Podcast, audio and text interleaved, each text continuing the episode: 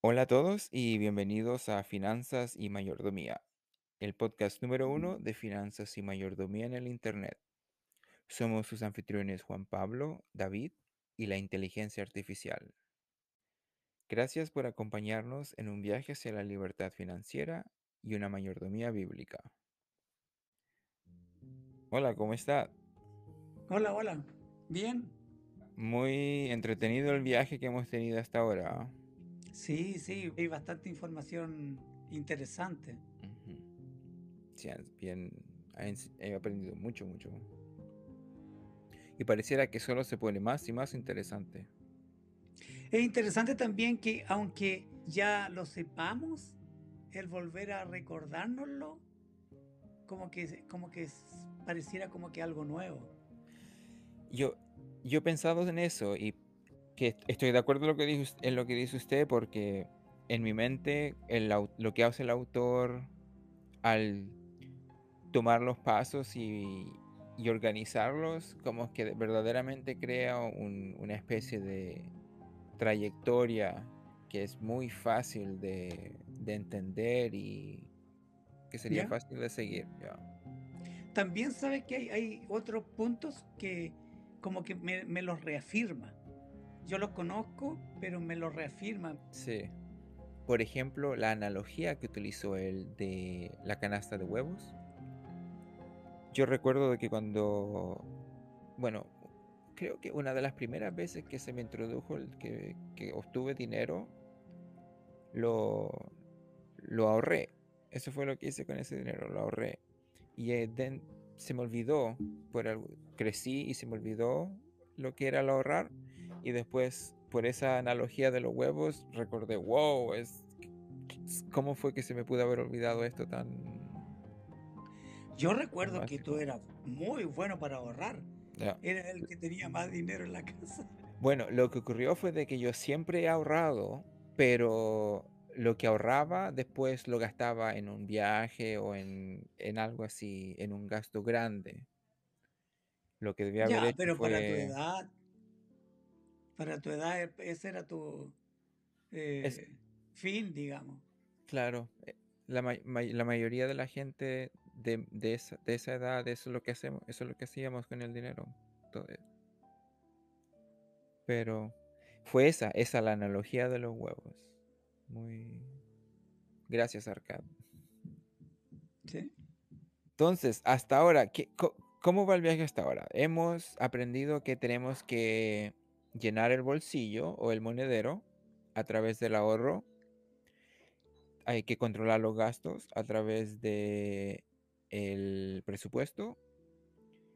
Hay que hacer que nuestro dinero dé frutos a través de la inversión.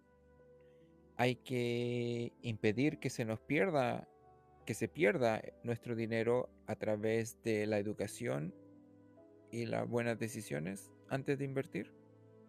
Y ahora vamos a aprender la quinta, la quinta lección, la quinta cura para el monedero vacío. Arcad la titula Haced que vuestra propiedad sea una inversión rentable. Y comienza así. Si un hombre reserva una novena parte de las ganancias que le permiten vivir y disfrutar de la vida, y si una de estas nueve partes puede convertirse en una inversión rentable sin perjudicarle, entonces sus tesoros crecerán con mayor rapidez. Así habló Arcad a su clase en la quinta lección.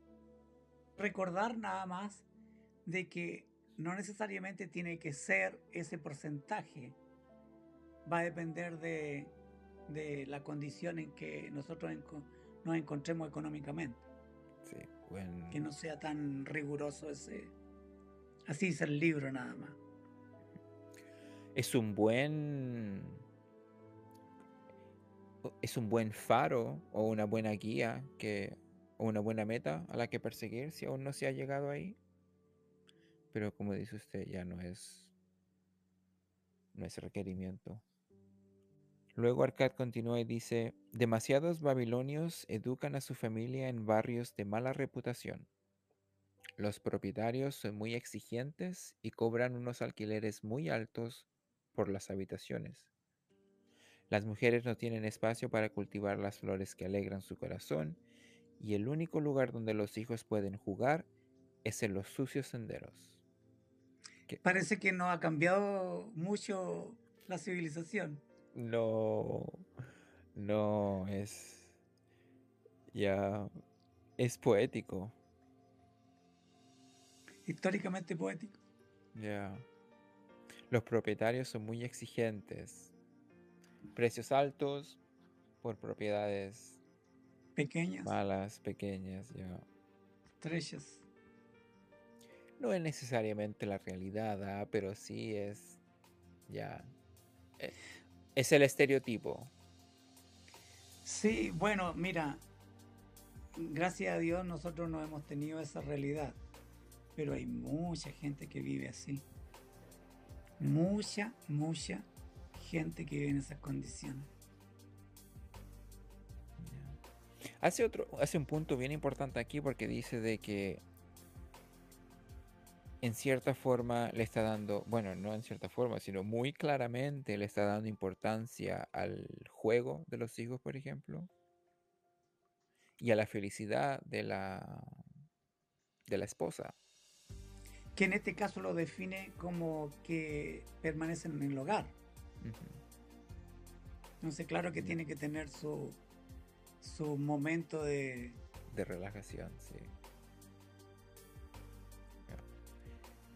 Dice, la familia de un hombre no puede disfrutar plenamente de la vida a no ser que posea un terreno, que los niños puedan jugar en el campo o que la mujer pueda cultivar, además de flores, sabrosas hierbas para perfumar la comida de su familia. Cuando recuerdo que la primera vez que yo leí esto, me dio mucha felicidad porque Arcad estaba haciendo muy claro el punto de que además de dinero necesitas necesitas esto, necesitas la felicidad.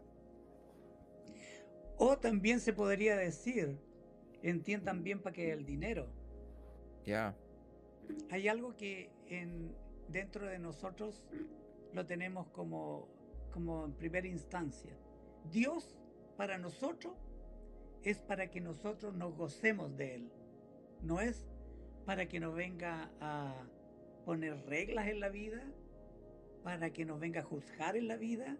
Todo lo negativo que se ve, se, se cree que Dios haría si viene a la vida tuya. No, por el contrario, para que nosotros nos gocemos en él.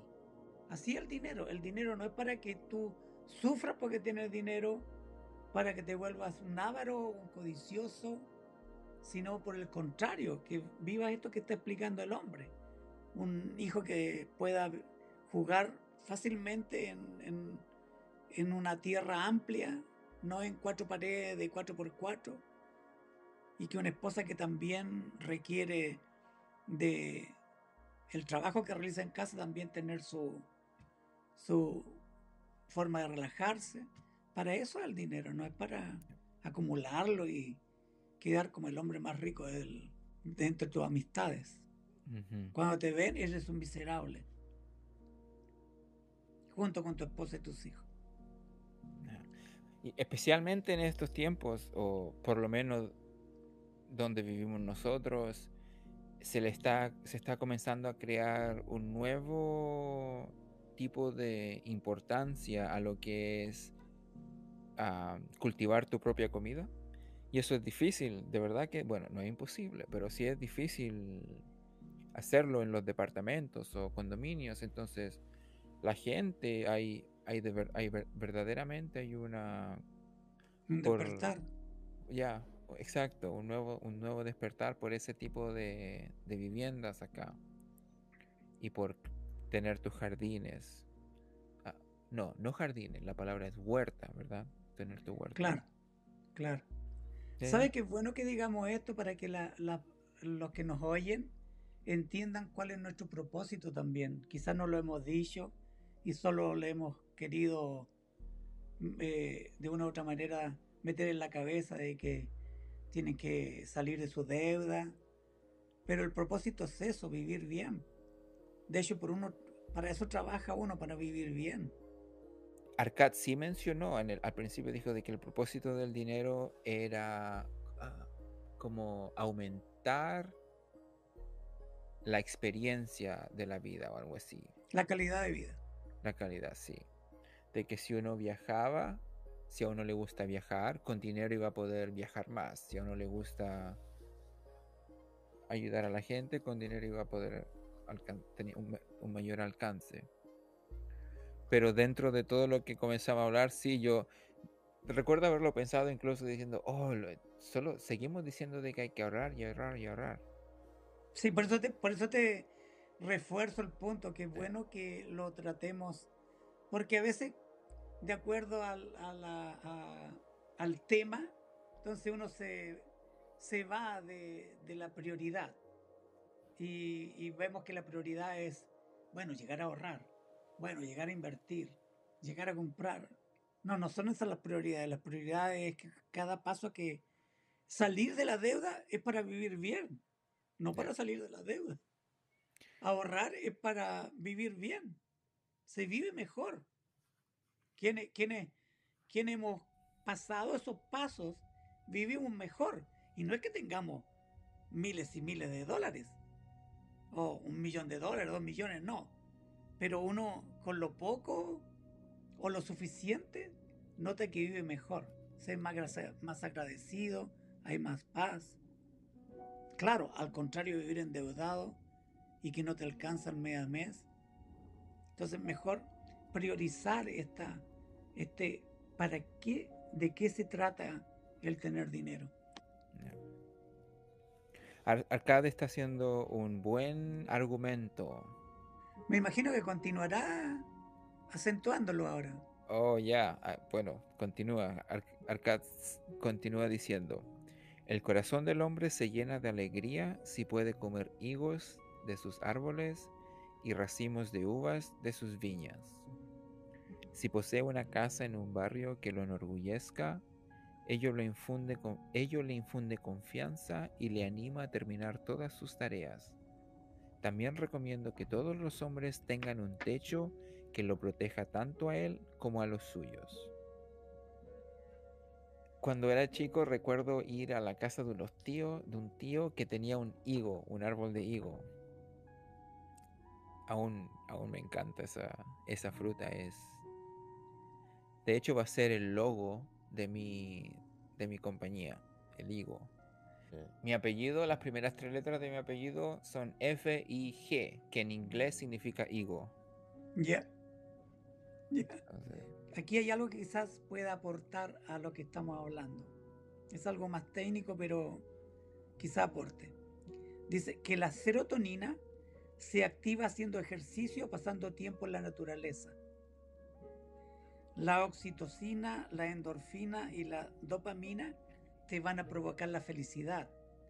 Y fíjate, la naturaleza te genera la serotonina que te va a dar felicidad. Nosotros aquí en Estados Unidos siempre hemos arrendado departamentos o casas que son como departamentos. Entonces, siempre, siempre donde hemos estado, en las ciudades que hemos estado, tenemos que ir a un parque.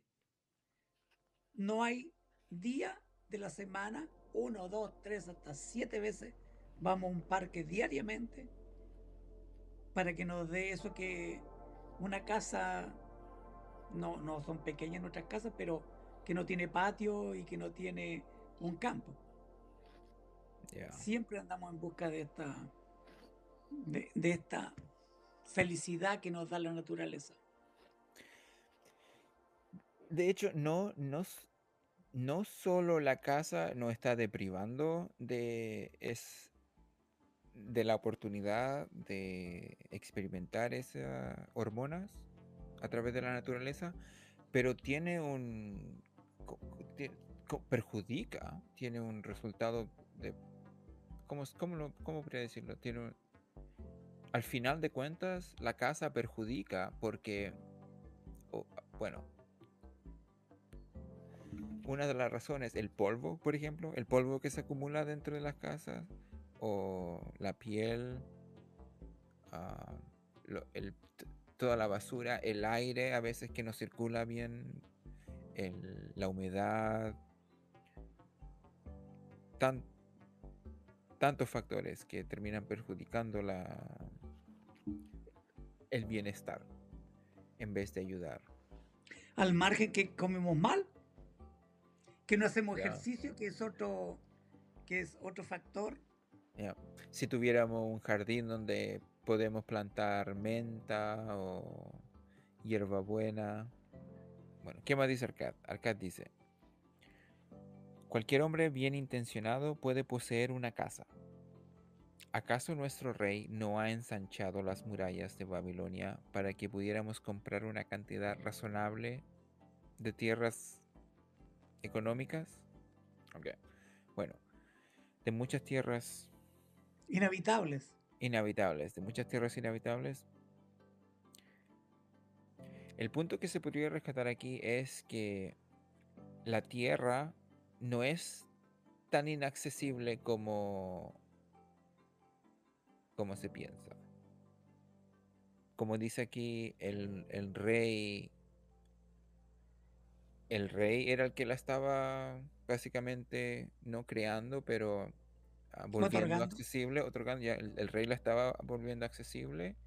De esa, misma, de esa misma forma los gobiernos o incluso las personas que tienen tierra siempre están vendiéndola o arrendándola o tratando de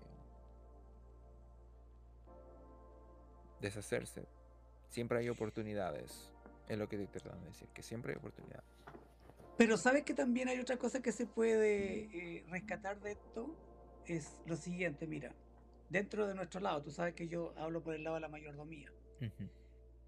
Si tú vas al primer libro de la Biblia, vas a encontrar que Dios puso a los primeros, Adán y Eva, los puso en un huerto. O sea, lo, que, lo que nos deja saber que esto de vivir como en ciertos lugares en Japón, que te arriendan un cuarto quizás para vivir nomás. Así son de, de pequeñitas las casas. Dime que no te va a provocar estrés si fuimos creados para estar en un huerto. Lo otro, tú te percatas, tú no vas a comprar una casa pequeñita porque tú sabes que eso no te vas a sentir como claustrofóbico, dicen algunos. Entonces, eh, lo que, lo que está acentuando este, este señor aquí es que con el dinero tú vas a poder vivir donde, donde se puede vivir dignamente. Este rey vio eso. Dijo, no, no, no.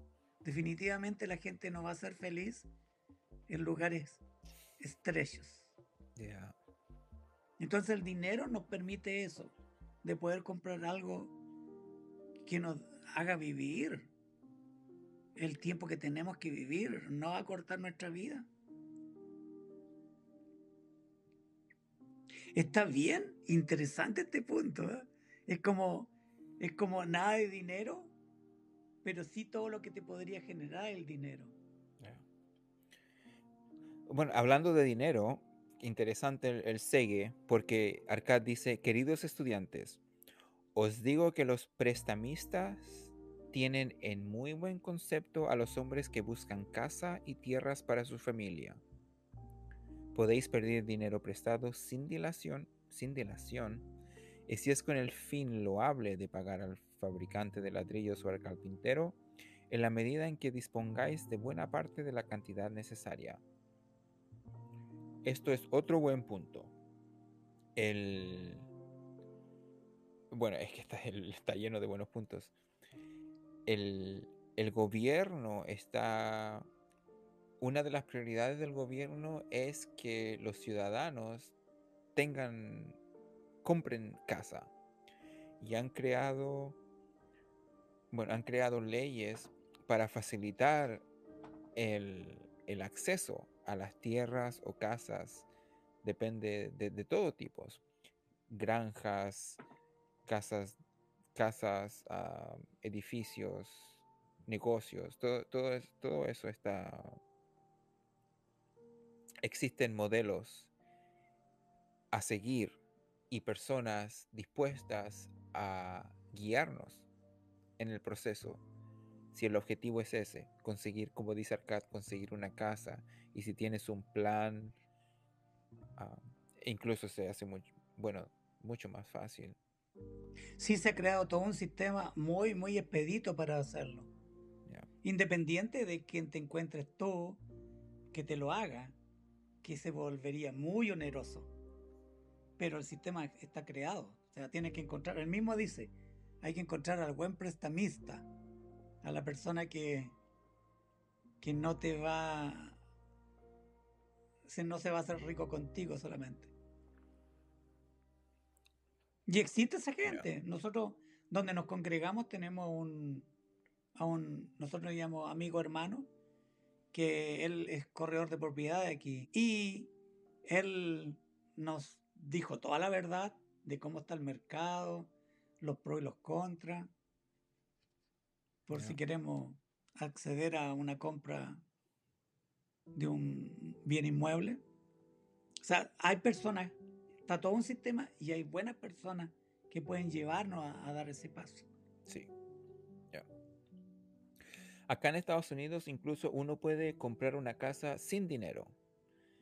Puede, yo conozco de un servicio donde el gobierno facilita el acceso a granjas.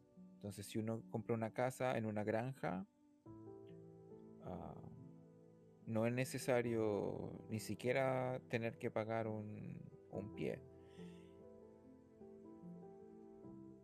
Además de que dan intereses más bajos si es por la granja. Eh, es interesante de que el gobierno de Estados Unidos le gusta mucho el granjero o ayuda mucho al granjero en lo que es la tierra.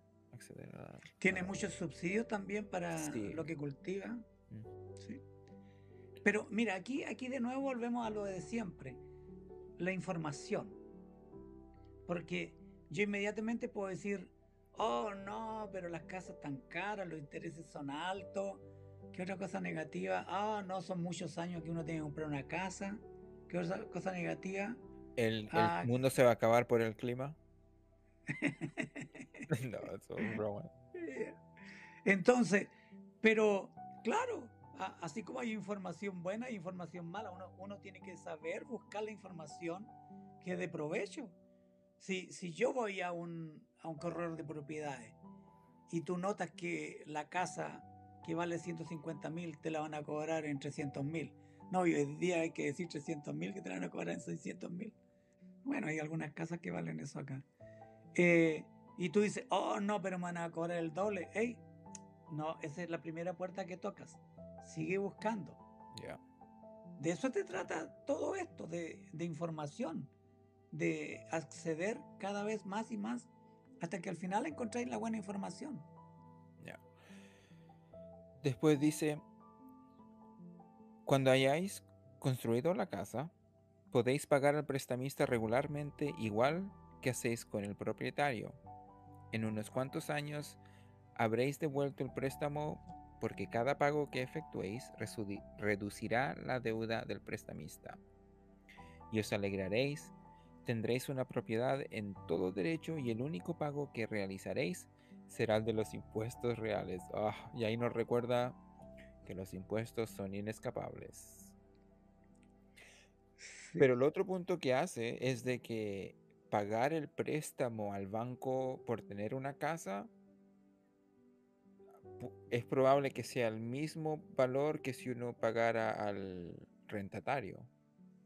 ¿Así se dice? ¿Rentatario? Al, al que arrienda. Al, al que arrienda, sí, arrendador. Arrendador.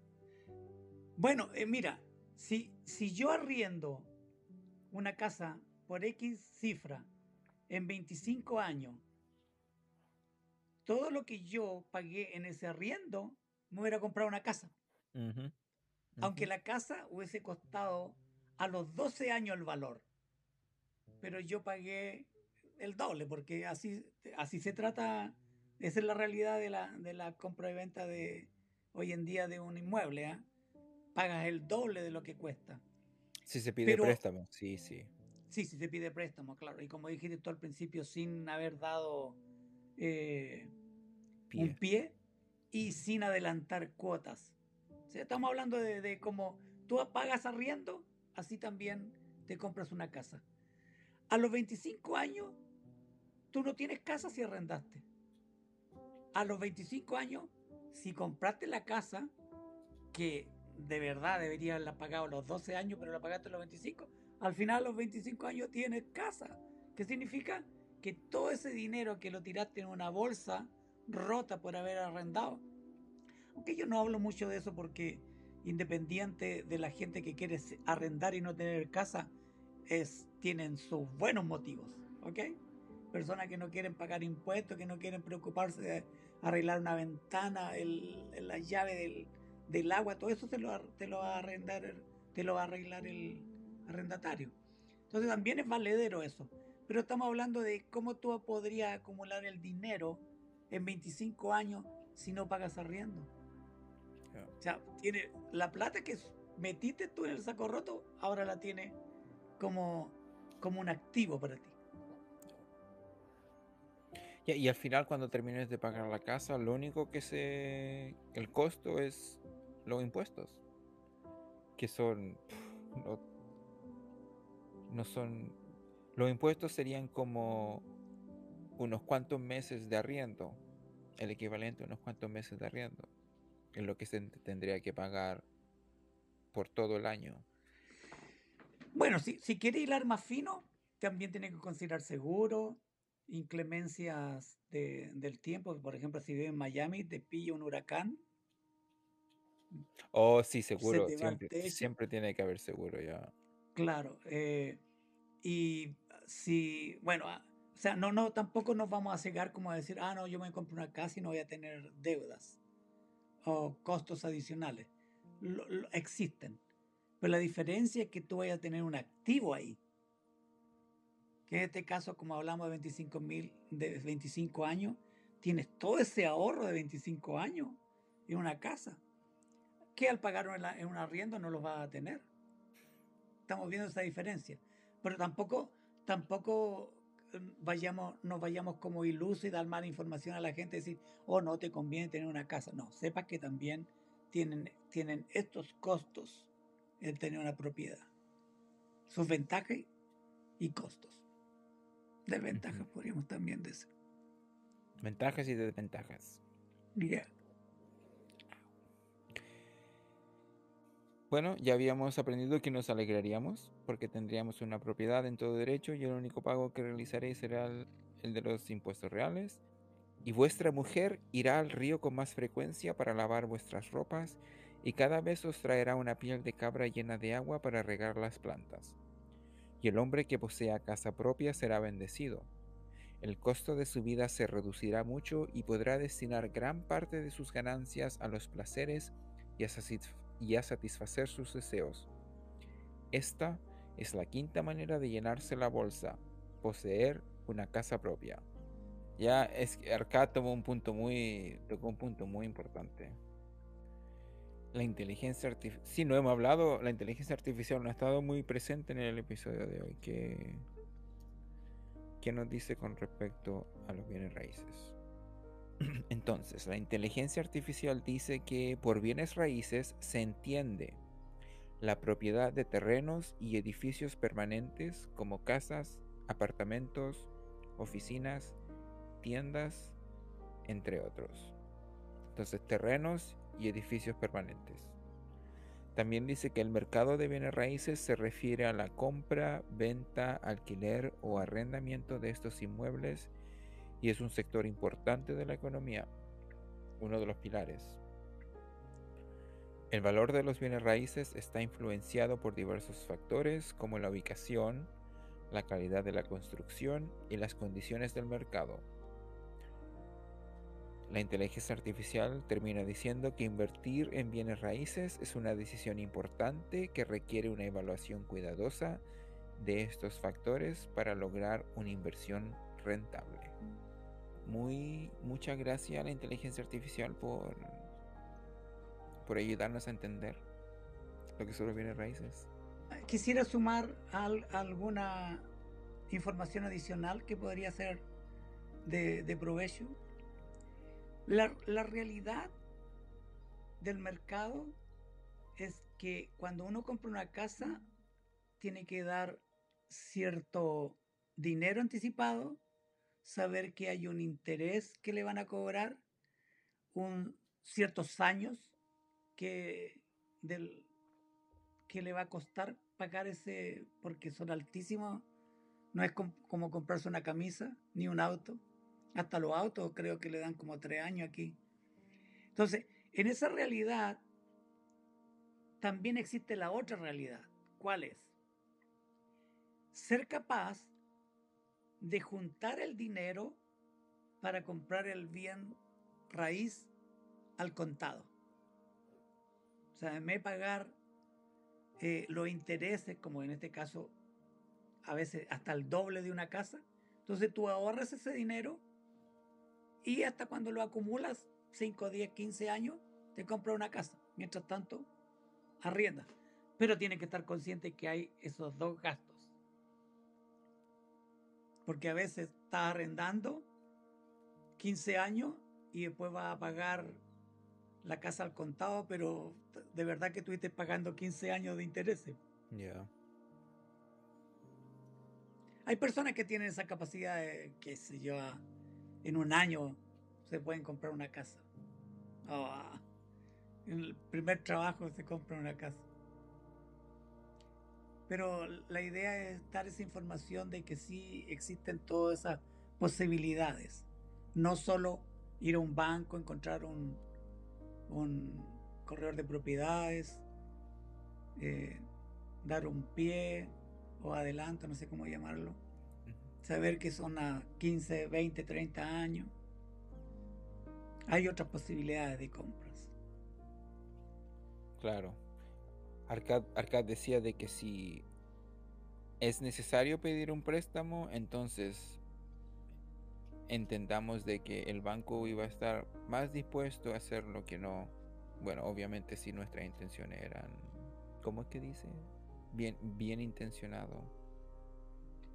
Bueno, hoy en día, como hablábamos de todo un sistema, eh, por eso es que eh, nosotros eh, acentuamos de que hay que pagar las deudas, eh, tener buen crédito, porque todo eso el sistema lo ha creado precisamente para cuando uno accede a ese tipo de préstamo, ver el historial de la persona, si, si es puntual, si paga, eh, qué ingresos tiene, etc. También la compra de bienes raíces es otra forma de inversión. Ya. De hecho, es una muy buena forma de inversión si se hace correctamente. En resumen, le voy a pedir nuevamente, vamos a hacer que voy a ceder el batón a la inteligencia artificial y para que nos ayude con el resumen sobre el episodio de hoy. Muy buena idea. Ya. A ver qué nos dice la inteligencia artificial. Nos dice que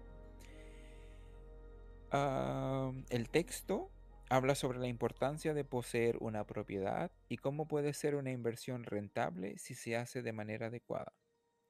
Se menciona que tener una casa y terreno permite a la familia disfrutar de la vida plenamente, cultivar flores y hierbas y tener un espacio para que los niños jueguen. Se recomienda a los hombres buscar tierras para construir una casa y si es necesario, pedir un préstamo para pagar a los conductores. Al tener una propiedad se reducen los costos de vida y se pueden destinar más ganancias a los placeres y deseos. Esta es la quinta manera de llenarse la bolsa. Ya, buena, buen, buen resumen. Buen resumen nos dio la inteligencia artificial, ¿eh? Ya. Sí, tocó todos los puntos importantes. Me siento feliz de que la inteligencia artificial está de nuestro lado. Llegó apropiadamente a esta época. Estoy feliz de que la película El Exterminador aún no se vuelve real. okay, ok, espero que hayan disfrutado de este programa tanto como nosotros. Antes de despedirnos, quiero recordarles que este podcast es posible gracias a su apoyo. Así que los invito a que compartan este episodio con sus amigos y familiares. Comenten sus impresiones en nuestras redes sociales y por supuesto, suscríbanse y denle me gusta al episodio. Recuerden que pueden escuchar nuestro podcast en Apple Podcasts, YouTube, Google Podcasts, Amazon Music y, Spotify, entre otros. Así que no hay excusa para no escucharnos donde y cuando quieran. Gracias por acompañarnos en Finanzas y Mayordomía. Nos vemos en el próximo episodio. Hasta pronto. Bye.